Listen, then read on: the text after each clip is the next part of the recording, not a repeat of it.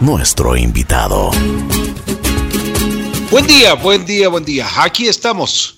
Estamos el día de hoy con un gran amigo, una persona que ha trabajado en medios de comunicación desde hace mucho tiempo, pues es una persona que se ha dedicado también a ayudar a mucha gente en distintas circunstancias de la vida.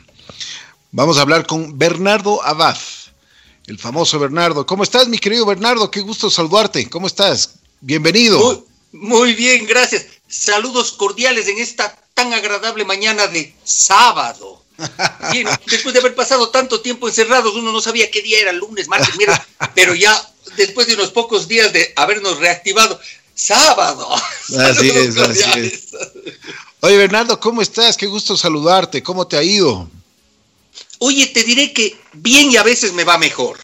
Y no es que y, no es un eufemismo, porque claro, uno dice, ¿cómo le puede ir bien? Y a, a veces mejor a este sujeto. Porque es cuestión de actitud. Porque es cuestión de que a lo malo, al mal tiempo, buena cara. Y a todo lo malo que nos ha pasado, te digo la verdad, Ricky, con todo el corazón y me conoces, nosotros no nos conocemos años por si acaso, sino décadas por si acaso. así es. Te puedo decir que las cosas positivas que nos ha dejado este aislamiento, esta cuarentena, son más que las cosas negativas. Por supuesto. Las, las, cosas negativas ha sido que obviamente hemos estado con muchos problemas y de hecho vamos a tener problemas económicos, problemas de trabajo. Así es, y, y tenemos que ponerle ñeque. Pero lo positivo, lo positivo es haberse reencontrado con la familia, haberse reencontrado con uno mismo, haber añorado a los amigos que a veces estaban perdidos por ahí. Así haber, habernos dado cuenta de la solidaridad que debemos tenernos entre conocidos, entre vecinos. Que nos dice, ahora que estamos en esta etapa post-COVID, post-emergencia, o lo que se ha dado a llamar la nueva normalidad, yo creo que debemos seguir aplicando lo que hicimos, lo que actuamos, lo que reflexionamos en, el, en, el, en la cuarentena, mi querido Ricky. Te digo de todo. Así es, de acuerdo, de acuerdo, de acuerdo. Oye, eh, bueno, ah, vamos, vamos por el principio. Tú naciste en Cuenca. ¿Qué te acuerdas de esa hermosa ciudad? ¿Cómo, cómo pasaron tus años hermosos de, juventud, de niñez? ¿Qué hacías? ¿Qué te gustaba? Eh, ¿Eras enamoradizo? Cuéntanos un poquito, porque aquí en este programa queremos conocer la parte humana, la parte, la parte que, que, realmente cada uno de nosotros tenemos, ¿no? Por supuesto. Eh, para no dar los años, pero pueden calcular los que son matemáticos. nacido en julio de 1964, punto nada más. nacido en, la clínica Vega y para ser exacto, en la clínica del papá del doctor Gustavo Vega, hoy rector de la Universidad Internacional, a que veas, ¿no? Qué bien. Obviamente. Y en el centro de Cuenca, literalmente a una cuadrita del Parque Calderón. Niñez alegre, simpática. Mi papá, profesor universitario toda la vida, académico, toda la vida. Mi mamá trabajaba en labores domésticas y ayudando, ayudando a mi papá. Pero además ella es decoradora de interiores, tiene una graduación. Entonces, claro, ella también hacía sus cosas de decoración, en, almacenes, en cosas. Entonces, la, familia, típica familia de clase media cuencana, por supuesto caminando, caminando en la ciudad que afortunadamente hasta ahora, pero en esa época más todavía, podíamos llegar a cualquier lugar caminando. una maravilla, ¿no? Una maravilla, una, una paz, una tranquilidad, pero, pero única. la verdad es que sí. Era muy, muy agradable. Ahora cuando voy, de hecho, te puedo decir, ahora mm, nosotros vivimos muchos años y tú debes conocer, pues, Radio Tomebamba, ¿no? Claro, claro. Yo vivía exactamente en diagonal a Radio Tomebamba. Y con mis, primeros pininos en la comunicación era porque los hijos de don Jorge Piedra Ledesma, dueño de la radio, principal, principal de la radio, director de noticias, etcétera, y exalcalde de Cuenca. Y creo que tú les conoces bien a Germán y al Suco. Por, supuesto, claro, claro, a todos ellos. Buenos amigos. Bueno, y si tú has estado en Radio Tomebamba, en Cuenca me supongo, pues ahí yo vivía en diagonal y éramos del barrio, los guambras del barrio, de la jorga del barrio. Y claro, ahí pasamos de vivir ahí cuando yo tenía unos siete años y viví ahí hasta los 26 que me vine a, Quito, ¿no? Toda la vida. Entonces, no te puedo creer, 26 años viniste a Quito. Vine a los 30, pero yo viví hasta los, hasta los 26 en, en, Cuenca, justamente ahí. Obviamente me había ido a estudiar afuera, había estado de intercambio afuera, etcétera, pero siempre volvía uno a la casa de los papás. Pues no, Claro, claro, claro. A propósito de tus papis, ¿qué lo que, ¿cuáles son los, los valores que te enseñaron en tu casa? Sabes que la, rectitud y la honestidad. Mi papá era un hombre como eran, que de hecho tú, le conozco muy bien a tu padre y toda la cosa, hombres rectos, personas serias. Mi papá era así, hombre, recto, serio, y era hasta bravo, hasta bravo, hermano, hasta bravo, hasta bravo. Pero es la, es la firmeza, ¿no? Es la firmeza. Así es, así es. En cambio, mi mamá, la buena. Entonces, claro, mi papá se moría de las iras, sacaba la correa, nos pegaba y todo. Y uno acudía a donde la mamá. Entonces, eh, la, ya te digo, gracias a Dios, eso sí, bendición, la típica familia de clase media, la típica familia, dos hermanos, dos y uno le llamo yo, porque somos dos seguiditos. Mi hermano Andrés, y 17 años después apareció, de papá y mamá, por si acaso, mi, mi tercero o segundo hermano, que se llama Matías. Los dos hermanos académicos. Mi hermano Andrés trabaja en la Universidad Politécnica Nacional aquí en Quito, es académico de la Politécnica, de la Universidad Andina Simón Bolívar, de la Universidad de la SUAY, de la Universidad Milagro, de la Universidad Salesiana, es decir, un académico completo. Qué bien, qué bien, qué bien. No sé cuántos masterados, dos doctorados y tiene ahora tres postdoctorados. Y mi otro hermano va en esa línea a sí mismo. Yo siempre molesto a mi mamá y le digo que mis dos hermanos se fueron llevando todita mi inteligencia. Pero yo me quedé con la simpatía. Y claro, mi mamá, por supuesto, que me molesta. ¿Cómo es posible que digas eso? Oye, ¿y, en qué colegio estabas? ¿En, la escuela? ¿En qué colegio? ¿Qué, cómo fue la, a ver, cómo fue la adolescencia de Bernardo Abad? Oye, linda, agradable. Yo estudié en una escuela que se inauguraba un año antes en que yo entré al primer grado ni siquiera un jardín de infantes. Era una escuelita que se llama, todavía existe, se llama Bilingüe Interamericana. Es una escuela que se creó para los hijos de los eh, pastores y voluntarios evangelistas. Y una escuela de lo más simpática porque era una escuela absolutamente gringa. Idioma, inglés, bueno, obviamente español, inglés. Y claro, éramos poquitos y en una, en una, ciudad todavía muy, muy católica, y, esta escuela era evangelista, por supuesto, entonces era medio extraño que, estemos ahí. Pero de lo más simpática la escuela, porque éramos poquitos, y ahí hasta ahora el chat de los compañeros de la escuela. Y es interesante porque eran personas y amigos que los tenemos ahora de todos los estratos sociales y económicos. Maravilla. Qué hermoso la típica escuelita gringuita metida en, medio de Cuenca. Qué lindo. Y pasé, y pasé luego a un colegio, en cambio, así, católico, fuerte. Era el técnico salesiano. Lo que podríamos decir es el Spellman de Quito. ¿Ya? Salesianos. Y claro, mi papá decía, yo quería quedarme en la bilingüe, maravilla. Pero mi papá sostenía de que en Cuenca hay muchos abogados, muchos filósofos, y que ya Cuenca no aguantaba más. Entonces nos mandaron a una serie de chicos, amigos de mis papás, y nosotros al técnico, al técnico salesiano, porque debíamos aprender unas materias diferentes. Y la verdad es que sí, un colegio en que nos enseñó disciplina, nos enseñó el estudio, nos enseñó una serie de valores importantes. Qué bueno. claro, venía, sabes que vinimos un par de veces acá a colaborar en las vacaciones en el San Patricio. Justo ya, ya, ya, claro. Y chévere, ahí interesante, interesante de experiencias.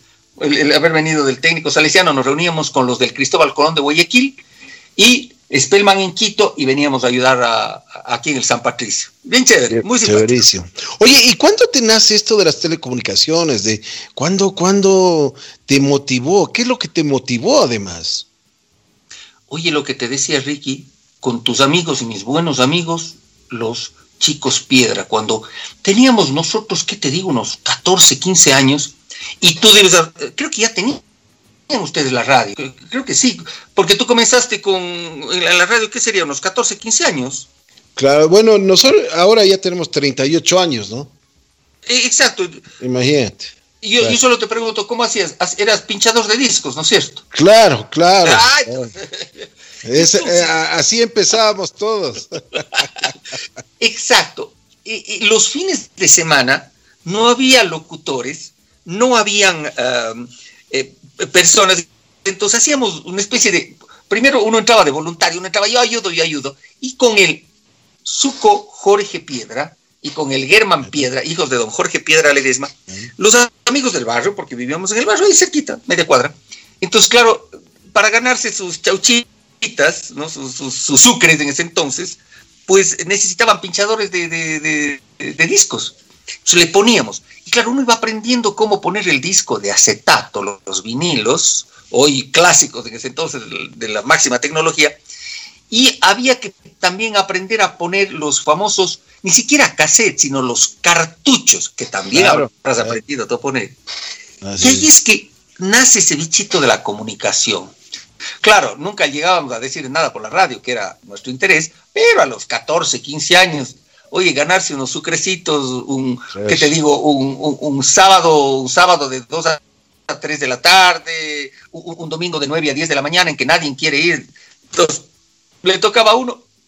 Que ahí es que empieza la, el bichito de la radio. Y luego los amigos Piedra se ponen una radio que es, podríamos decir, el símil de JC Radio La Bruja en Cuenca, que es la Super 949. Claro, claro, excelente radio. Exacto, y te podría... animal de radio, como decían, ¿no? el German. Entonces, además de, de hecho lo puedo decir, no es una infidencia, si es que no te ha dicho el German, pues lo digo yo, que claro, querían ser la JC Radio, la bruja de Cuenca, porque en ese entonces la bruja no entraba en Cuenca, años atrás. Entonces se hizo, se hizo la Super 949 con ese esquema. De hecho, nuestro común amigo, Pato Borja, eh, hacía las presentaciones de allá e iba a, enseñar a los locutores cómo es y cómo, cómo era la, el, formato de JC, de, perdón, de JC Radio para aplicarlo allá en, en Super 949. Y ahí aprendimos, ¿no? Ahí aprendimos. Y de ahí tengo una muy buena relación con el Pato Borja antes que contigo, fíjate, ¿no? Así es. Así Claro, el Pato ya es mayor, por si acaso. el Pato Borja es mayor. Oye, Bernardo, ¿y, ¿y cómo así llegas a Quito? Verás, yo hace más de 35 años empecé a ser el corresponsal de Coavisa en Cuenca. De esas cosas también que se van dando, ¿no? Los astros se van alineando. Mi tío, el hermano de mi madre, Mariano Merchán Ordóñez, era el gerente general de Coavisa. un, profesional de primerísima categoría. Puedo decir que mi tío Mariano Merchán, don Alberto Borges y Alfonso Espinosa de los Monteros fueron los primeros que aparecieron en cámara cuando se inauguró en ese entonces Canal 2, luego pasó a llamarse Ecoavisa, hace casi 50 años. Los pilares de Ecoavisa. Los pilares, así es. Entonces irán, irán imaginándose ustedes qué edad tiene don Alfonso. Por supuesto. Entonces, claro, Ecuavis era retransmitido en ese entonces por el canal 5 de televisión en Cuenca, también de los hermanos Cardoso, de don, eh, no era Gustavo, el padre de Gustavo Cardoso, y retransmitía eh, Ecuavisa, pero necesitaban a alguien que un poco haga el, vínculo en Cuenca, y me llama y me dice, oye, ayúdanos con esto. Entonces empecé ayudándoles en, los contactos, en las relaciones, en, la coordinación en Cuenca. Y obviamente también diría yo que además de la vocación parece que tenía yo el don de la comunicación y me empezaron a pedir notitas y trabajos y cosas. Y me fui vinculando, y me fui vinculando. Y recuerdo claramente que tendría yo unos 21 años cuando se dieron en Cuenca los quintos Juegos Deportivos Nacionales. Y en ese entonces dirigía el departamento de noticias el profesor Jorge Delgado, padre del nadador. Claro, por supuesto. Y él poco a poco me fue apadrinando y yo llegué a ser el corresponsal de Coavisa en Cuenca por algunos años, cuatro o cinco años. Y a pesar de que yo estudiaba en ese entonces arquitectura y durante cinco años estudié arquitectura, ya estaba con esa vocación y un momento dado apliqué y me gané una beca para ir a estudiar en la televisión española. Era un, un diplomado en eh, noticiero producción y elaboración de noticias de televisión en el Instituto Oficial de Radio y Televisión ubicado en la dehesa de la Villa, en donde se preparan los, eh, las personas que van a trabajar en la televisión española y así sean contratadas, tienen que pasar por estos diplomados, por, o, por, estos uh, introducciones y todo. Y ahí pasé algún tiempo aprendiendo. Oye, pero qué excelente oportunidad, Bernardo. Sí, oye, te digo la verdad, sí. Son esas cosas que se le ponen a uno en el camino y es take it or leave it tómalo, déjalo, ¿no? Claro, así es. ¿Y estabas casado con Cata o todavía no? No, justamente en ese año, año 90 para ser exacto, entre 89 y 90, tuve que tomar la decisión de o terminar mi carrera de arquitectura, que me faltaban tres meses, o tomar esta opción de la comunicación e irme a estudiar en España. Y claro, yo estaba de novio de, de mi esposa Catalina Arizaga. Entonces, no quedó más y muy a pesar de mi padre, que hasta ahora obviamente me reclama, dije, me voy. Y me fui a estudiar en España. Y, lo, hice después, me pasé por unos entrenamientos, por unos entrenamientos en Univisión en, Miami, porque claro, Ecovisa quería que me forme bien. Regresé a Cuenca y a los dos, menos de dos meses, yo antes de un mes, don Javier Alvarado Roca me llama y me dice, que había comprado Canal 8. Canal 8 pertenecía a una empresa que se llama Telenacional, que era una de las subsidiarias del diario El Comercio. Pero la familia Mantilla. claro, la familia Mantilla tuvo ciertos problemillas y mm, tenía que deshacerse del canal y don Javier Alvarado, que había sido socio de don Jorge Mantilla, decide comprar. Porque en ese entonces y recordaremos los que tenemos alguna edad, en ese entonces, año 89-90, Ecoavisa empezó a salir acá en Quito con, el, en el canal, se llamaba el canal 23 UHF, la F de la televisión. De acuerdo, en UHF salió. Entonces, claro, yo venía, había venido un par de épocas a ayudar acá al equipo del canal 23 UHF y entre ellos estaba, recuerdo clarísimo, bueno, amigos de, antaño, María Judith Rosales, Rebeca Villota, Félix Narváez, Eduardo Benítez, Rolando Ortega, Iván Granda, estaba Santiago Aguilar, estaba Álvaro Samaniego, estaba Javier Álvarez, estaba La Pati Barba, de mi época. Oye, pero qué, qué elenco, qué equipazo, ¿no? Y, era, eh, eh, y ahí estaba eh, eh, Alfonso Espinosa, Alfonso Espinosa era la principal figura del, noticiero, por supuesto. Yolanda Torres, porque en ese año 90 eh, terminó la idea, compra Javier Alvarado el canal 8 y deja la frecuencia 23 UHF y pasa a ser Ecuavisa Canal 8, ya enlazado con Canal 2 de Guayaquil. Entonces, al venir acá estaba todo este equipo, los principales, eh, los presentadores principales era Alfonso Espinosa Los Morteros en la noche, estaba ya Yolanda Torres de la mañana e inauguramos el noticiero Contacto Directo con Jorge Ortiz, Yolanda Torres y este servidor en la mañana. Al mediodía estaba Mari Carmen Ramírez, hmm estaba eh, todavía Marisabel de Leves, que estaba desde Guayaquil, Alfonso Espinosa estaba a la noche con eh, Teresa Arboleda de Schotel, que todavía están, y en, ah, eh, todavía Telemundo con Alberto Borges. era realmente el equipo. Estaba también, recuerdo, Roberto Aspiazo, estaba Oscar Zuluaga, estaban parte de, las, de, las, personas que estuvimos ahí, y yo siempre digo que Ecoavisa fue la escuela de la televisión ecuatoriana. Por supuesto, eso es lo que yo te iba a decir. Mejor que ir a la universidad, pues con ese elenco. ¿Ah? Hoy, por, hoy, por ejemplo, el, Mono López, el, Andrés López, era parte del equipo. El Mono López estaba todavía, Pedro Jiménez todavía era junior, ¿verdad? En ese entonces. Sí, era un equipazo, e, e, era, qué, qué, orgullo haber sido parte de, ese equipo, mi querido Realmente qué orgullo haber sido parte, parte de ese equipo. Me imagino que aprendiste muchísimo, ¿no? Por supuesto. Y sabes que don Javier Alvarado siempre hizo algo interesante. Siempre nos tenía con capacitadores extranjeros y siempre estaba buscándonos becas, estaba buscándonos la posibilidad de, salir fuera del país para, aprender estas cosas. Yo mismo me entrené en Univision, en Miami, en CNN, en, Atlanta, ah, en, en, NBC, en, Nueva York. Y él, nos buscaba ese tipo de cosas, mandarnos para prepararnos mejor. Y de hecho, pues aprendimos bastante bien, ¿no? Por supuesto, por supuesto. ¿Qué tiempo estuviste en Ecuavisa, Bernardo? Estuve cinco años desde Cuenca, diez años aquí, quince años. Luego estuve 16, 17 años en Teleamazonas y bueno, ahora ya no estoy en nada.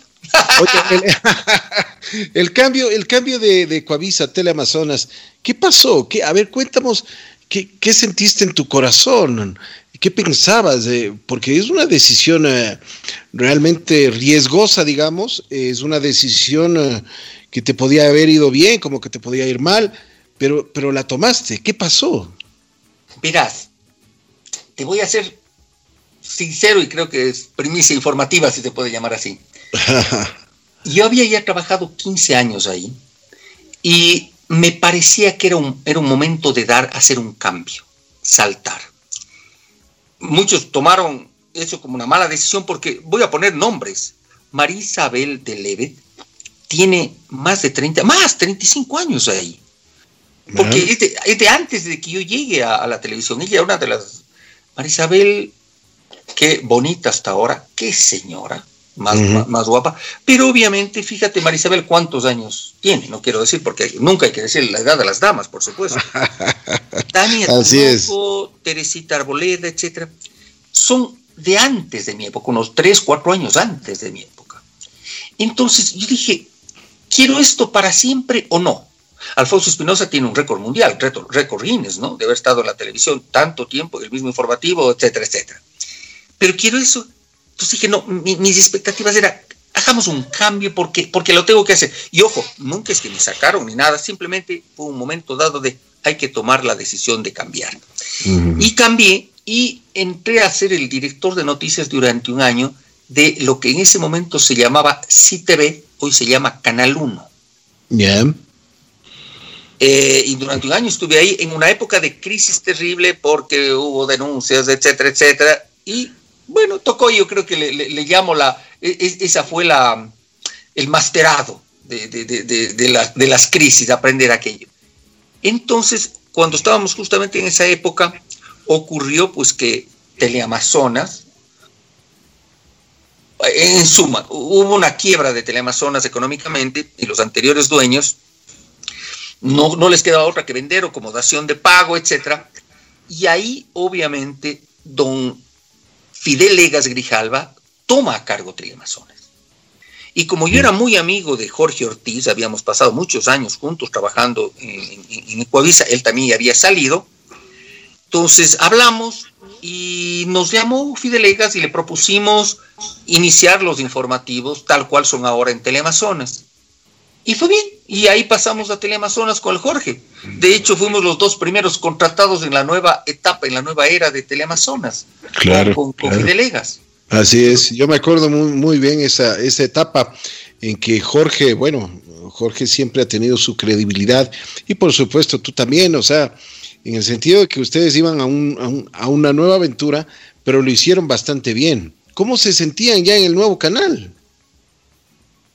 Oye, fue tan interesante porque Teleamazonas era el canal de Quito, que competía con el canal de Guayaquil, que era Ecuavisa, pues así, así se era, recordemos todo lo que. Dicho, tú estabas pues, en Teleamazonas antes de eso, así es. Así es, de acuerdo. Ricky, los almacenes con corazón. Entonces, era, era, era, un poco para nosotros pasarnos a la competencia más acérrima, ¿no? Y si conversamos con Jorge, nosotros que le competíamos a Teleamazonas ahora, pero vamos. Entonces fue interesante porque en ese momento, recordaremos los amables radioescuchas, que, que, que es una, una situación difícil de Teleamazonas. Y pasamos, y voy a ser exacto, en el año 90, mayo, junio del año 90, primero de junio del año 90, salió obviamente los nuevos noticieros y la nueva imagen de Teleamazonas. 24 horas, habíamos sacado nueva escenografía, habíamos hecho nuevos jingles, etcétera, etcétera. Y nos fue muy bien. Y nos fue muy bien. De hecho, al poco tiempo, eh, conversamos con Don Fidelegas, que en ese momento era el que presidía las reuniones semanales que teníamos de, de, Teleamazonas y parecía... Siempre muy, siempre muy, activo, Fidel, ¿no? Y oye, y, puedo decir, estoy fe y lo digo públicamente, sin, sin, sin avergonzarme, creo que ha sido uno de los, si no el mejor jefe que he tenido, porque en alguna ocasión, y cuento también como anécdota, pasé, yo era el productor ejecutivo de los noticieros, y, y, y le pasé a preguntar algunas cosas, vea, doctor Egas, esto, esto, esto. Y me respondió con frases como estas. A ver, Bernardo, cuénteme, ¿cuál es el problema? Este es el problema. Y dígame usted, ¿cuál cree que es, la solución? Dije, bueno, la solución puede ser esta, esta. De las tres opciones que usted me presenta, ¿cuál cree que es la mejor? Pues digo, creo que es la mejor. Y me respondió con una tranquilidad, pero así con una firmeza. Me dijo, entonces, ¿para qué me pregunta? Y me dijo lo siguiente. Yo contrato a personas que vengan a solucionar problemas, no a traerme problemas. Ya tengo suficientes. Contrato a personas que se responsabilicen de sus decisiones, porque para eso están. Te juro que ha quedado como así, como, como, una de las lecciones más claras en mi vida. qué bien, oye, qué bien. Una lección, ¿no? Una lección de vida. Una lección.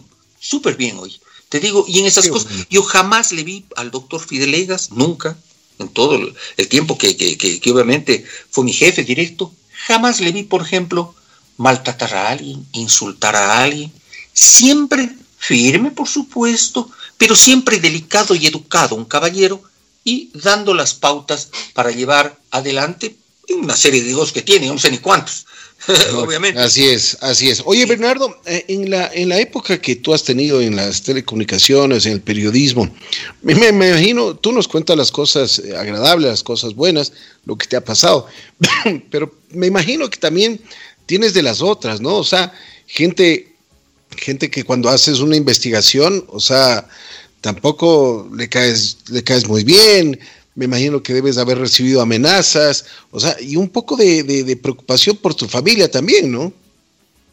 Verás, la primera fuerte, durante, siempre la época del reporterismo, pues tocaban personas que te amenazaban, que te gritaban, que te insultaban, intentaban golpearte incluso.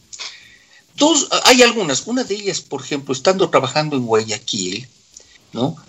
Eh, eh, fuimos y estaban eh, eh, estaban, eh, estaban colocando la, municipalidad de Guayaquil la, tubería que iba desde una nueva planta de, agua potable hacia Guayaquil y yo estaba cubriendo ahí porque estaban robándose literalmente el agua porque metían, metían unas mangueras que se tomaban el agua, ¿no? Y justo estábamos en eso y literalmente grupos de personas, utilicemos el término invasores, nos retuvieron y nos secuestraron. Y obviamente nos amenazaron que nos iban a matar. Entonces, en ese entonces no habían teléfonos celulares, no había nada, sino las radios, los, los handys que teníamos nosotros, y pudimos advertir al canal de que en dónde estábamos y, que estábamos siendo, siendo um, secuestrados y todo. Claro. Entonces, claro, demoraron un par de horas y, llegó la policía en Guayaquil. Un poco el rato que llegaron la policía, se asustaron y toda la cosa, y, pudimos salir. Esa fue una. La otra fue que además hizo público las amenazas de muerte que, que, tuve de parte del el ministro Cromañón, obviamente, el ministro de Energía de Abdalá Bucaram Ortiz. ¿Ya? Este ministro, ya no me acuerdo porque es un don nadie ahora, pero bueno, este que dijo que te voy a triturar, te voy a matar, Alfredo Dum, Alfredo Dum Entonces, esa es una de las cosas que además salió publicado, y no por nosotros en, en Coavisa, sino que en ese entonces, cuando era una persona valiente y digna, Freddy Ellis, él grabó y él puso. Entonces puso al aire aquello y más bien eh, Freddy Ellis, cuando era valiente y digno, que estaba en Teleamazonas, lo puso al aire. porque en Coavisa realmente estábamos con susto de que eh, en ese entonces el eh, Abdalá Bucaram y sus ministros, obviamente, pues eh, tomen retaliaciones contra nosotros. Pero es entonces clarísimo, ¿no? Y ahí, obviamente, y en la época del correato, que obviamente eran casi diarias, muy frecuentes las amenazas, los gritos, los maltratos, intentos de, de eh, golpearnos. De hecho, y creo que fue público, en un momento dado pusieron una bomba en mi carro una bomba literal, y me salvo, me salvo, porque ese día, coincidencialmente, llego un poquito tarde, tarde era, en lugar de llegar a las 5 y 20 de la mañana, llegué a las 5 y 25 porque entrábamos al aire a las 6 de la mañana, y llego un poquito tarde y logro, mejor dicho, me estaciono al frente, no en el espacio en el que debía, que, debía estacionarme, porque en el espacio que debía estacionarme tenía que dar reto. Ya y eh, eh, en ese momento solamente pude ponerme hacia adelante, ¿no? Entonces, eh, resulta que me pongo hacia adelante y dije, bueno, termina el noticiero, me pongo en donde es mi lugar. Eso me, daba una, diferencia de tres, cuatro minutitos y podía subir, porque había que maquillarse, había que checar los libretos, etc. Y el rato que dejo ahí subo, corriendo, y explota algo que creí que había sido un generador de energía porque estábamos en la época de apagones. Pero cuando me asomo a la ventana, era un hueco que estaba ahí con mucho humo, justo en el sitio donde yo me debía estacionar. Advertimos aquello, advertimos aquello, llegó la policía y unos dos días después llegó un, un oficial del Grupo de Intervención y Rescate con una consigna y me dijo, vea Bernardo, vengo porque usted es amigo de la policía. Esa bomba era contra usted. Y no era una bomba para matar, me dijo. Era una bomba para amedrentar. Era una bomba que al explotarle debajo del carro, posiblemente no le iba a, hacer que explote el carro y, y salga en llamas, pero se le iba a hacer mucho daño y sobre todo, como era una bomba hecha por un especialista, le hubiera reventado los tímpanos. Pues, Dios mío. Dios mío. Esa es una, y, nos pusieron luego dos bombas panfletarias, ¿no? De ataque, nos insultaban. A, Jorge, a Jorge Ortiz le robaron el auto, ¿no? Le robaron el auto, pero previo a eso, antes de eso, al Jorge Ortiz, vino uno de estos motociclistas que hoy podríamos llamar pues los, los motorizados, así como hay pues esas huestes de motorizados en, en, Venezuela, y le dieron con un palo en el hombro y le rompieron la clavícula. Luego le robaron el carro. Entonces, claro, una época que a nosotros no nos vengan a contar que nos amenazaron, a nosotros sí nos amenazaron. A nosotros nos intentaron matar, a nosotros nos, agredían con mucha frecuencia, virtualmente, era recién empezaba a salir los mails, no había redes sociales, por supuesto. Entonces, nosotros ya como en el, en el léxico, en el léxico de la policía y de los militares se llama, ya estamos cuereados. Entonces, cuando ahora, ahora estos, estos trolls correístas nos insultan, nos reímos. Es decir, este rato los correístas siguen queriendo actuar, pero ah, ya era. Oye, una pregunta, ¿y, qué decía, por ejemplo, Cata, tus hijas? Porque eso es una preocupación para la familia, ¿no? Porque eh, tú en un momento dado dices, ok, yo me puedo defender o eh, ya estoy metido en esto, pero, pero la preocupación es letal para, para la familia. Verás, traté y lo logré en, en los primeros tiempos el evitar contarles, pero también mi esposa, entre paréntesis, la esposa de, del Ricky y mi esposa, la Pauli y la Cata, fueron compañeras en el Colegio Spellman en Quito. Entonces se conocen bien. y, son de la misma línea, por si acaso, de la misma línea. Sufrimos de los mismos males, Ricky. Eh, Así es no le conté muchas veces, casi nunca le conté este tipo de cosas, pero me pregunta, me decía, pero vámonos a la discoteca, vámonos a la... no, no, no, a mí no me gusta y, me las pasaba de aburrido. porque tenía mucho miedo, y eso me había dicho la policía, que podría, podríamos sufrir un, un, altercado, un incidente, y que obviamente trate de no salir de casa. Y durante algunos años, literalmente, evitamos salir de la casa. Y claro, estos miserables, porque no hay otra palabra, me mandaban mails dando cuenta de en dónde estudiaban mis hijas, en dónde estaban los nombres, es decir, los típicos amedrentamientos, ¿no? que los, los, utilizan todavía estos sinvergüenzas. Y por eso es que alguien me dice, ay, es que nunca, no vas a estar nunca de acuerdo con el correísmo. No, porque con los miserables no hay cómo estar de acuerdo. Con los cobardes no hay cómo estar de acuerdo. Y muchos de los que hoy fungen de impolutos eran, parte de, redes de mafias y, de ataques o, sencillamente aplaudían, aplaudían con lo que ocurría con los medios de comunicación. No quiero dar nombres, pero creo que debe haber pasado que una época salió, salía cuando se aprobaba esa famosa ley, ley de comunicación tristemente célebre.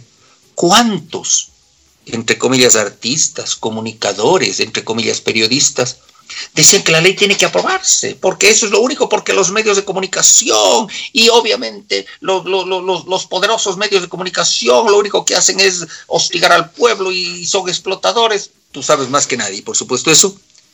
Hoy resulta que ahora están pidiendo trabajo y están diciendo, no, es que no me quedaba más porque si no lo hacía no me iban a dar trabajo. Era mi trabajo en ese momento.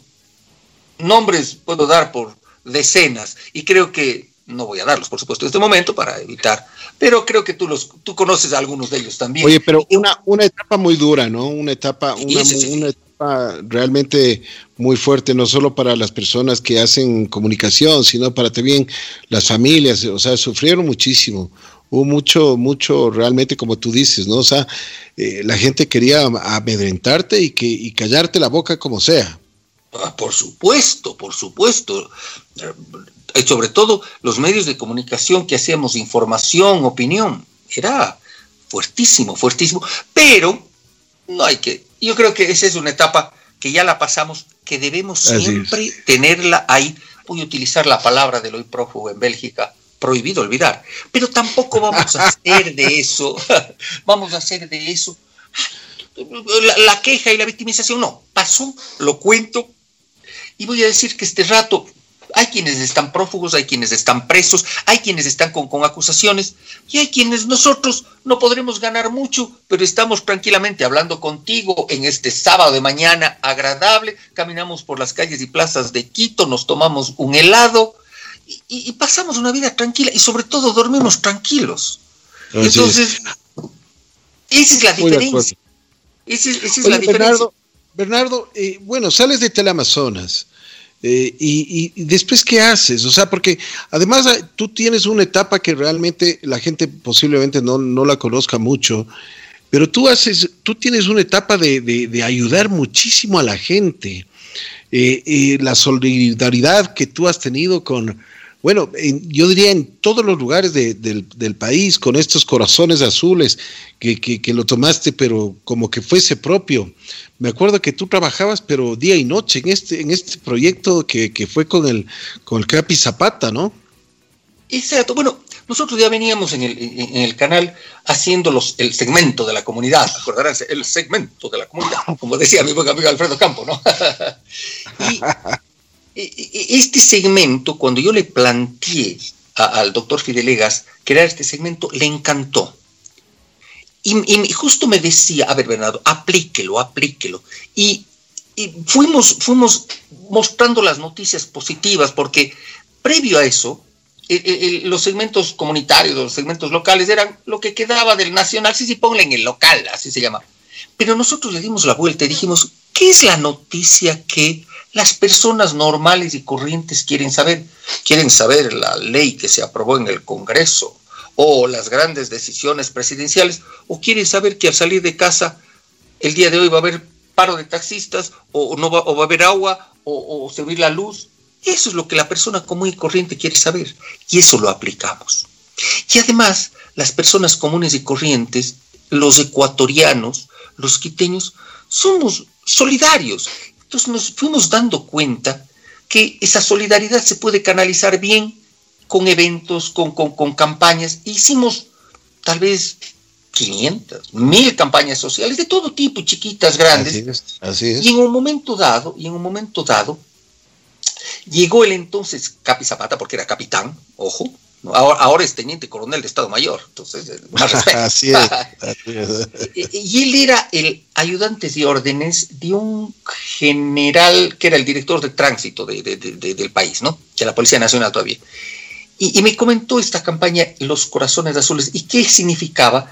Era hacer reflexionar, capacit eh, eh, eh, que, que, que, las personas se conozcan, reflexionen sobre qué es un corazón azul. El corazón azul es cuando el corazón se para por algo abrupto, ejemplo, un accidente de tránsito, porque deja, deja de bombear y el corazón, no en el azul que lo pintamos, ¿no? deja de bombear sangre y se vuelve azul. Entonces eso le había impactado mucho cuando él estudiaba en Chile. Y creamos Bien. los corazones azules. Y fuimos haciendo, obviamente, estas campañas de reflexión, esta, estas campañas para que se conozcan cuáles son las normas de tránsito y se eviten accidentes. Uh -huh. Y eh, justo con eso dijimos, a ver, ¿qué es lo que convoca en el país?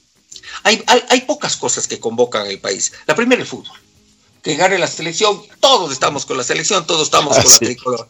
Pero no es posible que cada mes gane la selección, de hecho también puede perder. Pero lo otro que convoca en el país es el arte y la música. Nos dijimos que podemos hacer un concierto en el que sea gratuito, las personas vayan y que cada uno de los integrantes del concierto, los artistas, den un mensaje de reflexión, de concienciación vamos a tener efecto. Buena, una visión del Capi, la verdad, súper buena. Y así es que armamos el primer concierto en el que estaban, recuerdo clarito, el Damiano que siempre nos ha ayudado, estaba eh, Arena, la, la, la, cantante, estuvo, si no estoy mal, el Máximo Escalera, Gerardo Morán, etcétera. En el segundo concierto estuvo además Fausto Miño, una serie de artistas que luego fueron, vaya, ganando protagonismo, y muchos de ellos, sus primeras apariciones, fueron en los conciertos de Corazones Azules. Y recorrimos claro. el país.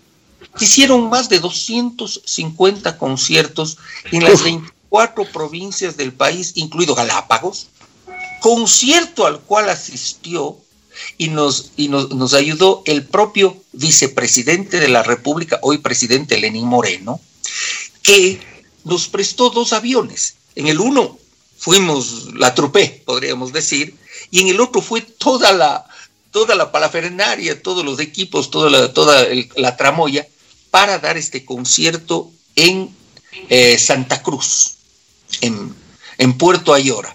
Y, y, y, claro, hay recuerdo tan claro que todos los hotelitos no, habían cedido, pasamos dos días ahí, ¿no? Se dieron habitaciones para que podamos llegar y todo, y fue la fiesta. Además, recuerdo, y, y agradezco obviamente a Teleamazonas porque a donde íbamos Teleamazonas, iba yo con Teleamazonas y, y, y, transmitíamos en vivo, pues era el flyaway que llevábamos. Claro, por supuesto. La, la, por las supuesto. antenas satelitales. Y tuvimos, por ejemplo, un concierto gigantesco en la playa del murciélago en, Ma en Manta, en uh -huh. donde por primera vez, primera vez se presentaba internacionalmente uh, Montoya, ¿no? ¿Cómo se llama el, el artista? Tú le conoces más los artistas este, era, era, un grupo que después se hizo famoso, por primera vez se, se, se escuchaba ahí. Y así una serie de, de, de, de, grupos. Hicimos los corazones azules, corazones especiales, hicimos en Santo Domingo. ¿no? Hicimos unos, unos corazones por la paz en el límite internacional entre Colombia y Ecuador, justo el límite, ¿no? Uh -huh un, concierto menor, de menor tamaño al que hizo Juanes, recordarás, en la, en, en la, frontera entre Colombia y Venezuela, nosotros hicimos nuestros corazones por la paz en la frontera Ecuador-Colombia.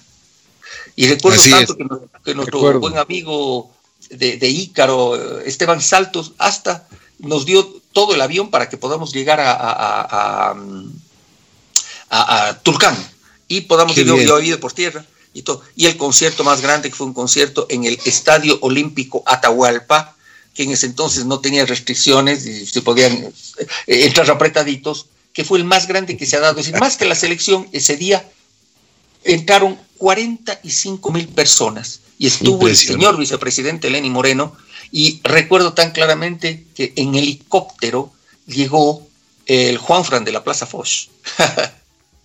Oye, a propósito del Juanfran, eh, eh, ¿qué, ¿qué, opinas de cuando te imita a ti? Ah? Como debe de ser. Como debe de ser. Oye, el Juanfran es cuencano, por supuesto. Claro, claro. Y, y, claro, ha imitado a todos, pero sabes que lo hace con educación. Entonces, cuando una vez me vino a presentar, ah, yo, yo fue uno de los artífices de que vaya a Teleamazonas con él, no te aburras. eh, claro. Y un día me dijo, obviamente había imitado a todos, le invitaba al Roberto Mar y los amigos, a los amigos, al Alfonso, y obviamente al Alfonsito también, etcétera. Y un día me llega dice, oye, quiero mostrarte algo, y me muestra la imitación que hacía de mí. Dice, ¿qué te pareció? Genial, te felicito. De hecho, el único temor que tenía yo es que me reemplace. Obviamente, que él se tome mi puesto. Lo hacía también que, que él podía quedarse en mi lugar. O, oye, Bernardo, y a propósito, ¿de dónde sale esa frase? Como debe de ser. Porque ahora, ahora te ponen hasta en los memes, te ponen en todo lado, como debe de ser. Gramaticalmente debería ser lo correcto. Gramaticalmente, pero nosotros decimos como debe ser. Pero gramaticalmente debería ser como debe de ser. Así como los, como los españoles que dicen, vamos pues a por ella. ¿Cómo es eso? A por ella. Gramaticalmente está bien, porque nosotros decimos, vamos por ella, ¿no? Por la pelota, bien. por ejemplo, vamos por ella, por la pelota. Pero los españoles dicen, vamos a por ella. Igualmente, gramaticalmente estaría bien. Y todavía usan, todavía usan en, en, en algunas regiones cerca a Cuenca y sobre todo en la costa. Utilizan el como debe de ser. Entonces, uno, uno va haciendo sus frases coloquiales porque tiene que llegar a la gente, ¿no? Sí, Así es. Un, entonces, claro, esa frase coloquial me pareció genial. Entonces, como debe de ser. Porque me pareció también una, una, una frase muy de, de, tomarla en cuenta, ¿no? Como debe uh -huh. ser, no, no, no funciona, pero como debe de ser. Así. Y otra cosa que, que, que creo que lo, lo utilicé mucho y de hecho siempre utilizo es los refranes de la abuelita. Y por eso que siempre yo decía, ¿cómo decía mi abuelita? Además, las abuelitas son sabias. Así es, de acuerdo. Oye, pero una, una de las frases que también todo el público se acuerda eh, es al fin viernes. Ah. Por supuesto. Y de quincena, kushki, kushki, kushki. kushki, kushki. Oye, a ver, debemos dejar en claro.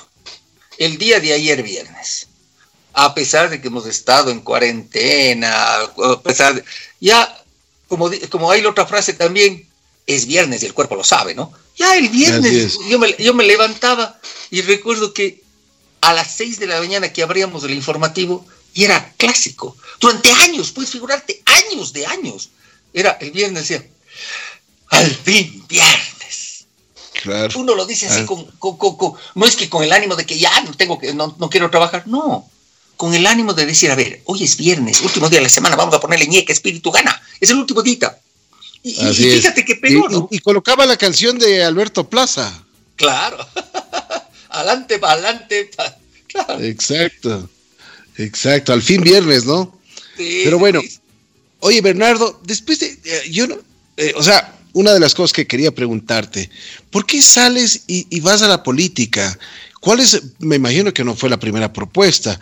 Me imagino que siempre te calentaron las orejas los políticos. Pero ¿qué pasó en esta, en esta oportunidad? A ver, primero la salida responde a ciertas presiones del prófugo y ciertas presiones de un exalcalde. De triste recordación. Bueno, la verdad es que no sé si después de este, no sé cuál va a ser peor, ¿no? Pero bueno, de algún alcalde de triste recordación afín, afín al prófugo, ¿no? Entonces que sucumbió el gerente de la empresa y hay que salir y no sé, bueno, ya, no muchas justificaciones, no le demos muchas vueltas a este tema. Y, y obviamente ya, listo, arreglemos y, y, vamos. Punto, porque en la vida no puedes irte aferrando a cosas, si es que hay presiones a que te vayas a irse ya en momento dado. Obviamente con, con, con, con, las debidas remuneraciones como corresponde, pero aquí es decir, si te aferras mucho, no funciona, ya, listo. Entonces ahí eh, yo pasé, me pidió justamente el Capi Zapata que le ayude como asesor, ¿no? en la Secretaría de Seguridad del municipio. Y ahí estuve algún tiempo, de hecho. Luego salí de eso y me proponen ir a la política como candidato a concejal. Si muchos me habían propuesto. Pero tampoco es de ir nomás así, así con cualquiera, ¿no? Con cualquiera en la esquina. No, no, no. Entonces, hicimos un grupo bien interesante, lo cual, te juro, me enorgullezco. Obviamente es público además de que el candidato a la alcaldía era Paco Moncayo Gallegos. Qué diferente sería la ciudad con el general Moncayo de alcalde. El Capi Zapata se postuló para prefecto de la provincia. Qué diferente sería la provincia con el Capi de prefecto. Y obviamente estuve yo como, como principal de, de, los candidatos a concejales y, otras personas en, las listas. Y nos lanzamos. Fue también para mí una, una experiencia interesante. Dije, bueno, hay que aprender también de todo, ¿no? Habíamos tenido ya un, tiempo de experiencia en, la función pública, trabajando con el CAPI como asesor de él, que fue súper interesante, súper interesante porque llevaba las relaciones tanto institucionales dentro del municipio cuanto las interinstitucionales y obviamente la Secretaría de Seguridad, y yo tenía relaciones con los ministerios, con las embajadas, con, otras entidades del sector público, que uno si no está dentro del sector público no entiende muy bien cómo es. Y es. Oye, ¿Pero qué te dijeron en la casa? Me imagino que no les había hecho mucha gracia, ¿o sí? No, no, no, no les hizo mucha gracia, pero obviamente, por suerte, mi mujer, que a quien conoces tú, pues la Cata, eh, siempre me ha apoyado, siempre me ha apoyado, pero también es la primera crítica cuando, cuando, hago, cuando hago alguna soquetada, entonces está ahí, yo a la, que, a la que más miedo tengo es a ella, por supuesto. pero vamos, y además e, ella sabe que yo entré a la política para ayudar. Y, además espero, y, los amables radioescuchas que me estén siguiendo, creo que, que deben haber visto que no es que yo soy un político, no, yo no soy político, estoy realizando una actividad política. Sí, es bastante obvio, pero en realidad mi, mi, mi origen y, y, mi pasión es la comunicación, que tengo y la aplico muy bien y trato de aplicarla muy bien en, en la política, pero una comunicación como siempre ha sido, una comunicación transparente, clara. Ejemplo, para mí se hace, si no, si no difícil, imposible, el mentir. Por eso que cuando alguien me pregunta algo, será bueno, será malo, pero soy transparente y respondo. Así es. los que están dedicados, los políticos profesionales, tienen una capacidad de mentir, además eh, miente con solvencia, pues. mienten, tanto, así, pero mienten tan bien que hasta les creen, pues, y les creen. Todavía hay algunos que después de 10 años de, que el país se, quedó en soletas y la destrucción del país, todavía les creen. Es impresionante, qué, capacidad, qué solvencia para mentir, ¿no? El problema está de que los que no somos solventes para mentir, tenemos que decir la verdad. Sí, sí, es complejo el tema. Claro, este rato, e, esto también me ha traído detractores, y es lo correcto. Yo creo que la democracia también es así, ¿no? Sí, claro. sí, es que es así. Pero entre esto y, estamos desde el año pasado, desde el año pasado, claro, hace año o mes, en esta, en, esta experiencia de ser concejales de Quito, tratando de, mejorar la ciudad, tratando de que las cosas vayan mejor para, para Quito, ¿no? Que a la final yo siempre digo, y creen que, todavía me insultan, todavía, es que estamos locos, te viene a hacer en Quito. Solo quiero decirles que el 65% de la población de Quito no es de Quito. Chagra somos. Y si no máximo somos, son de primera generación en Quito, sino que yo por mis obvias razones, yo, yo no puedo fingir, yo no me he podido mimetizar, porque toda la vida seguiré hablando como cuencano. Yo digo siempre, soy cuencano de nacimiento, quiteño de corazón. ¿Cómo? ¿Cómo me mimetizo yo? Claro, en, el, propio consejo, ay, este cuencano que viene a ser en el consejo de Quito. Verán, el alcalde es de Guano, provincia de Chimborazo. Y hay unitos que son de Tulcán, pastuzos. Hay otros que son de la provincia de Imbabura. Y, y no solamente eso, sino son del Chota, a que vean que hay otros que son de la provincia de Tuburagua, hay otros que son de la provincia de Imbabura. Sí, de todos los lados. Pero al único que, identifican como afuereño, es más, les cuento algo chistoso. Esto no le irán a contar a la Luz de Elena, pero a la Luz de Elena Colombia. Resulta que la Luz de Elena creen que es, quiteña, quiteña, no es. es nacida en la península de Santa Elena, en un lugarcito que se llama Ancón de las Sardinas. te, va a matar, te va a matar la luz Elena, ¿verdad? Y además siempre, le, siempre cuento esto así.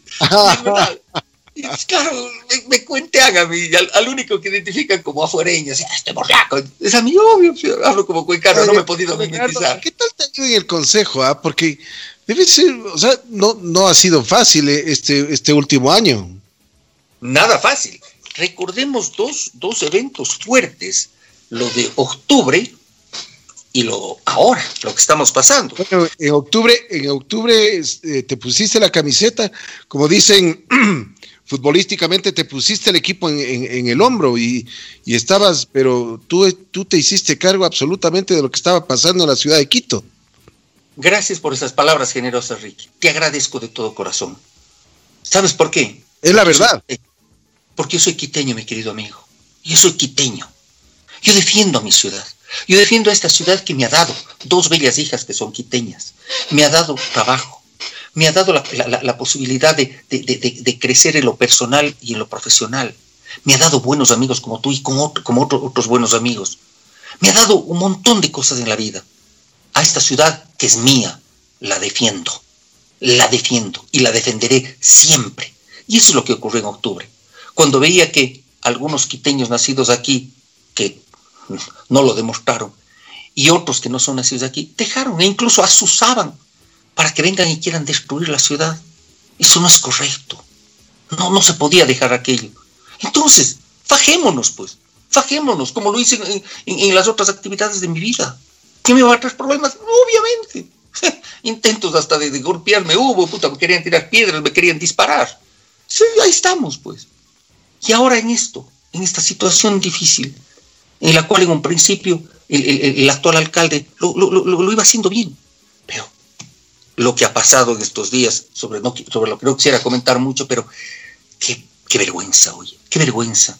Entonces yo digo, a ver, no son los momentos en los que uno tiene que sacar a relucir su quiteñidad, así su es, quiteñidad así es. el cariño que le tiene a esta ciudad, el respeto, el amor a, a Quito, me indigna cuando empieza, quieren cambiar el nombre, que hasta lo hicieron por ordenanza de la, de, de, de la estrofa que se cantaba.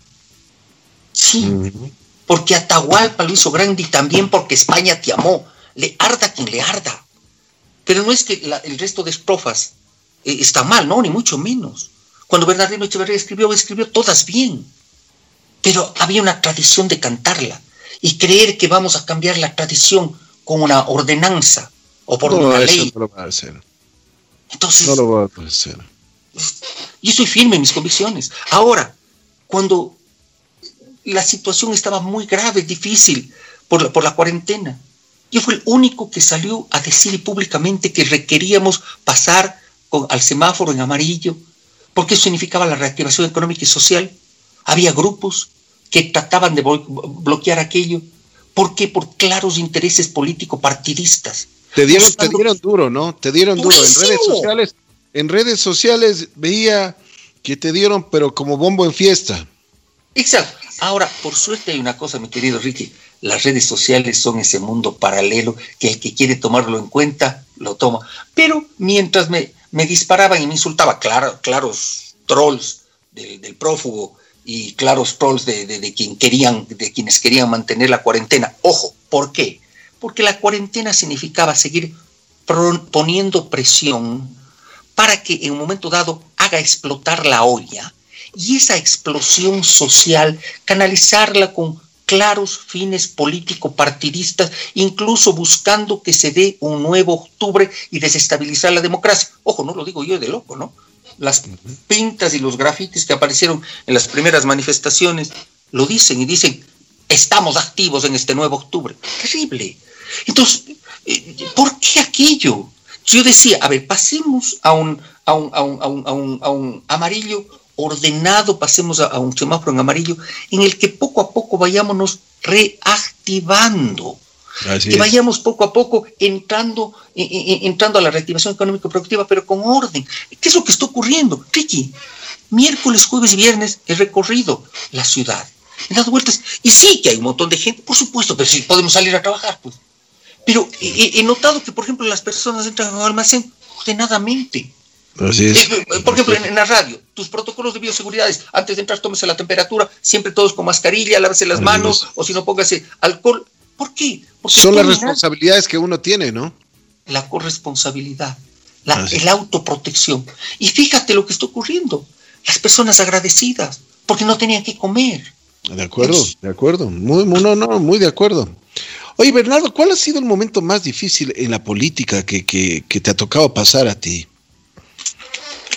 Bueno, e, e, en la política como reportero y como periodista, pucha, algunos. En la época de la caída de Bucaram, en la época de la caída de, de Maguán, en la época de la caída de... A, a ver, cuéntame, cuéntame, cuéntame un poco de eso. Mira, en la caída de Bucaram, yo estaba al pie del palacio de, de, de gobierno, justo ahí, y entraban, eh, habían cercado todo, toda la Plaza Grande, eh, incluso por la calle Venezuela, todo, todo cercado. Y, un rato de esos rompen los, los, cercos de seguridad, un grupo de, manifestantes, y entran y, llegan a la Plaza Grande gritando y toda la cosa. Y sale un militar, no me acuerdo cómo era, era un teniente coronel que era jefe de la Guardia Presidencial de Bucaram, pero bucaramista, terrible, y sale con un fusil y apuntando a la multitud quería disparar. Por suerte, en ese momento, creo que fue el propio Lucio Gutiérrez, que fue decán de Bucaram, ¿no? Ojo, esos detallitos. O fue un coronel, teniente coronel Salazar. Le logra levantar el fusil y manda una ráfaga de metralla, digamos que por sobre lo que sería el municipio de Quito. Impresionante. Ese rato sí fue susto, ¿ah? fue susto, porque claro, figúrate lo que, lo que hubiera sido, hubiese sido si es que disparaba contra la multitud. Ni pensarlo, ni, pensarlo. Eso, eso fue duro. Eh, estuvimos cerca del Banco Central cuando salió una noticia de que el pepudo Alejo fue a recoger los sacos de billetes, en ese entonces todavía sucres. Claro, claro. Por ahí, gracioso. Estuvimos en la caída de, de Maguat también. Estuvimos, yo estuve, y justo el momento cuando cayó Maguat, yo estuve en el Congreso cuando Lucio Gutiérrez también nuevamente y todo su, su, su, su equipo, su gente, se tomaron el Congreso. y yo estuve adentro en el Congreso, justamente, ¿no? Ahí estaba los coroneles Fausto Cobo, estuvo el coronel eh, La Lama, el coronel Brito, estuvo Sandino Torres, estuvo una cantidad, que, eran militares amigos, ¿no? Oye, pero qué momentos, tan, qué, qué momentos tan difíciles, ¿no?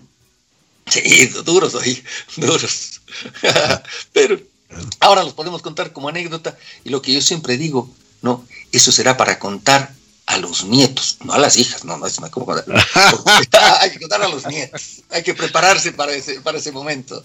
Así es, así es. Pero bueno, ¿estás contento con lo que estás haciendo ahora? Sí, mi amigo, estoy contento y estoy contento porque estoy cumpliendo, espero, creo, esa es, mi, motivación para lo que me eligió el pueblo de Quito, para servir a la ciudad, para trabajar por Quito y defender a Quito. Eso es lo que me, motiva a mí, eso es lo que me pone contento a mí. Y claro, con dificultades, con, momentos difíciles, correcto. Pero, pero estamos en eso y estamos en eso. Trabajando fuertecito. Y en estos, en estos casi 80 días de, de, cuarentena, los primeros 10 días fue así nomás hasta ubicarnos, pero después del teletrabajo ha sido complicadito y fuertecito, creo que también me tocó lo mismo. sí, oye, ahora se trabaja mucho más. Sí, de la acuerdo, verdad. De acuerdo. Oye, ¿te arrepientes de algo? Prefiero no, porque si me arrepentiría de algo, resulta que me quedaría ahí, ay, me arrepentí de hacer esto, ya no, pues, uno ha cometido aciertos y ha cometido errores. Y de los aciertos uno está muy contento y de los errores tiene que sacar uno eh, enseñanzas. Errores duros, por supuesto, por supuesto. Pero uno tiene que sacar sus enseñanzas de aquello también. Porque si nos vamos a quedar ahí dándole vueltas, ay, cometí este error, cometí este error, ah, ya está cometido. Entonces, en lugar de andarse preguntando por qué lo hice, a ver, ya lo hice, ya. Ahora, ¿cómo ¿Cómo corregimos? ¿Cómo mejoramos? ¿Cómo no lo volvemos a hacer? Así que, tal vez podría decir de que me arrepiento de no, haberme graduado faltándome tres meses para arquitectura. Pero, arquitecto. pero, en cambio, quién sabe, ¿no? Podría haber la patria ganado un mediocre arquitecto y haber perdido un tipo simpático como yo. No, no, no, la modestia. Como debe de ser. Como debe de ser. Qué bueno, qué bueno que estés contento. Me alegro muchísimo. Oye, eh, ¿qué te falta hacer? Tal vez viajar un poco más. Yo creo que, eh, no sé si arrepentirme, pero te diré, creo que durante la época de, de los noticieros trabajaba demasiado trabajaba demasiado. Y más que arrepentirme yo, porque ya no puedo hacer nada, como digo, pero tal vez una opinión a los amables radioescuchas. Yo me levantaba a las cuatro y media de la mañana, cuatro de la mañana, estaba a las cinco y media en el canal. Trabajaba todo el día porque era noticiero de la mañana al mediodía y me quedaba hasta la noche. Regresaba a la casa a las ocho de la noche. Entonces, en los primeros años de mis hijas, de mis hijas Emilia y Victoria, resulta que salía cuando estaban dormidas y regresaba cuando estaban dormidas. Y una de las cosas más duras en mi vida, y esa es una de las cosas que hizo que me cambie de, de, de no, no, no por nada malo, ¿no? Es que mi hija Emilia, la mayor, tendría 6, 7 años, y el día del padre dice, le, dicen en el colegio, en la escuelita, eh, que, que, que, que haga un dibujo de su papá. Y hace un dibujo de su papá. Y aparezco yo. Y en ese momento aparezco yo en un monitor de televisión. Y abajo escribe, yo le quiero mucho a mi papito porque le veo en televisión. No me veía en la realidad. Chusa, fuerte. Fuertísimo.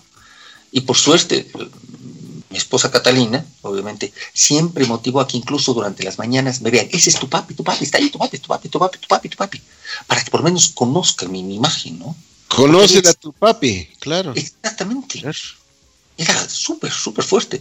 Y eso me ha dejado ahí. Como digo, no me voy a arrepentir, ya está hecho, pero sí puedo yo dar tal vez esta opinión para que quien esté trabajando demasiado no lo haga. Hay cosas lindas en la vida que uno las puede hacer en casa con su familia. Y eso es una de las cosas que, lo que te decía al inicio, ¿no? Yo creo que hemos aprendido mucho de esta cuarentena. En esta cuarentena, nuestra hija mayor, Emilia, está aquí, está, ella es profesora de psicóloga clínica y está de profesora del Colegio Americano. Y nuestra otra hija está en Estados Unidos trabajando porque se graduó el año pasado de economía y se quedó este año trabajando. A ella no le vimos, a ella está este rato viviendo literalmente en, la casa de los papás de su novio, que le cogió ahí pues la cuarentena y agradecemos muchísimo, bendición. Pero nuestra otra hija está aquí y hemos podido aprovecharle a los años. Y hemos hecho vida de familia. Y claro, maravilla, oye, maravilla. Y yo creo que muchos deben haber aprendido eso en todo lo malo, lo difícil, pero nos hemos vuelto o nos hemos reencontrado nosotros en lo personal y nos hemos reencontrado como familia. Y es impresionante. Así es. Bueno, la, la, familia es lo más importante que tiene el ser humano, ¿no? Sí, ¿a quién acudes cuando estás en un mal momento? Sino a la familia. Yo creo que son los, los únicos que no nos juzgan, ¿no? Y ay, cometiste un error, lo hiciste mal ya. Pero no importa, papá y mamá son papá y mamá siempre. Y tu esposa, que es comprensiva, por supuesto, y tus hermanos eh, y, tu familia te comprenden. No importa, es la familia. Así es. Bueno, eh, ¿tienes aspiraciones políticas o, vas a llegar hasta ahí nomás? Verás, yo fui elegido por Quito, fui elegido por Quito para ser concejal. Y voy a ser un buen concejal, y eso estoy trabajando. El futuro, ahí se decidirá. Pero por el momento, trabajo y fuerte para ser un buen concejal, para no decepcionar a los quiteños. Ahí estamos trabajando en eso, poniéndole gana todos los días y trabajo, y creo que lo estoy demostrando. Y en el futuro se verá que, viene, que viene. Oye, Bernardo, ¿sigue siendo hincha del Deportivo Cuenca? Hasta la muerte. Uno puede cambiarse de ciudad, uno puede cambiarse de, país, uno puede cambiarse de, ropa, uno puede cambiarse... Ah, no contarán, uno puede cambiar hasta de mujer, pero de equipo nunca. Hablen serio. Oye, te quiero felicitar. Estuve hace unas, bueno, hace ah, ya dos meses atrás en la ciudad de Cuenca. Qué hermosa está Cuenca. Cada vez tiene, bueno, tiene una magia esa ciudad. Y te digo, y ahora me ha dado muchísimo gusto la disciplina y la cultura que tienen los cuencanos, cómo han respetado, cómo han respetado absolutamente todos, todos los protocolos de, de seguridad y lo están haciendo de la mejor forma, ¿no? Sabes que sí, y ahora están en una campaña de pasemos al verde. Disciplinadamente, en orden, y, lo están haciendo muy bien, ¿ah? muy bien. Yo realmente, bueno, no he estado ahí, por supuesto, ¿no? Pero obvio, eh, chequeo los mensajes, veo las redes, eh, eh, los periódicos, y bien, bien. La ciudad con un índice de contagio de los más bajos en el país, de, que, están trabajando de acuerdo a las normas, con los protocolos de bioseguridad, con los controles necesarios. Pero así debería ser todas las ciudades, digo yo, ¿no? Así, debería ser. Yo te digo. Y mis papás están bien. maravilla. Qué bueno. Mi querido Bernardo, te quiero agradecer muchísimo. Gracias por haber aceptado el conversar con, con Así es la vida eh, el día de hoy. Realmente es muy interesante siempre, eh, primero de partir con un buen amigo, conversar con un buen amigo y reírnos un poquito, acordarnos de anécdotas, pero como las que nos has contado el día de hoy y por supuesto el seguir el seguir en esto que nos apasiona tanto a ti como, como a mí esto de la comunicación. Te mando un abrazo muy especial, gracias por la, haber aceptado la invitación y espero verte pronto para seguir conversando. Y darnos un abracito, aunque sea de lejitos, pero personal. No, y, y sabes que quiero agradecerte porque en realidad de las repito, recordemos, recordaba cómo comencé en la Super 949 eh, de Cuenca, que quería y buscaba emular a Radio La Bruja, por supuesto. y cuando llegué a Quito, obviamente que escuchábamos y lo sigo escuchando La Bruja, por supuesto, así. Y claro, además, siempre cuando era chico, porque el Ricky es mayor a mí, escuchábamos Ricky los almacenes con corazón, con Telejardín. Entre paréntesis, la, última vez que estuvo Cañitas, aquí estuvo tu papi también ahí. Así es, así es. de Chile. Así es. Mi querido Leonardo, muchísimas gracias. Te mando un abrazo fuerte. Cuídate mucho. Saludos de casa, Cata, a las, a las niñas y como siempre, una, una extrañable amistad contigo de por vida. Por supuesto, un gran abrazo para todos. Gracias, Bernardo. Bernardo Abad estuvo aquí, un gran amigo de esta casa en Así es la vida.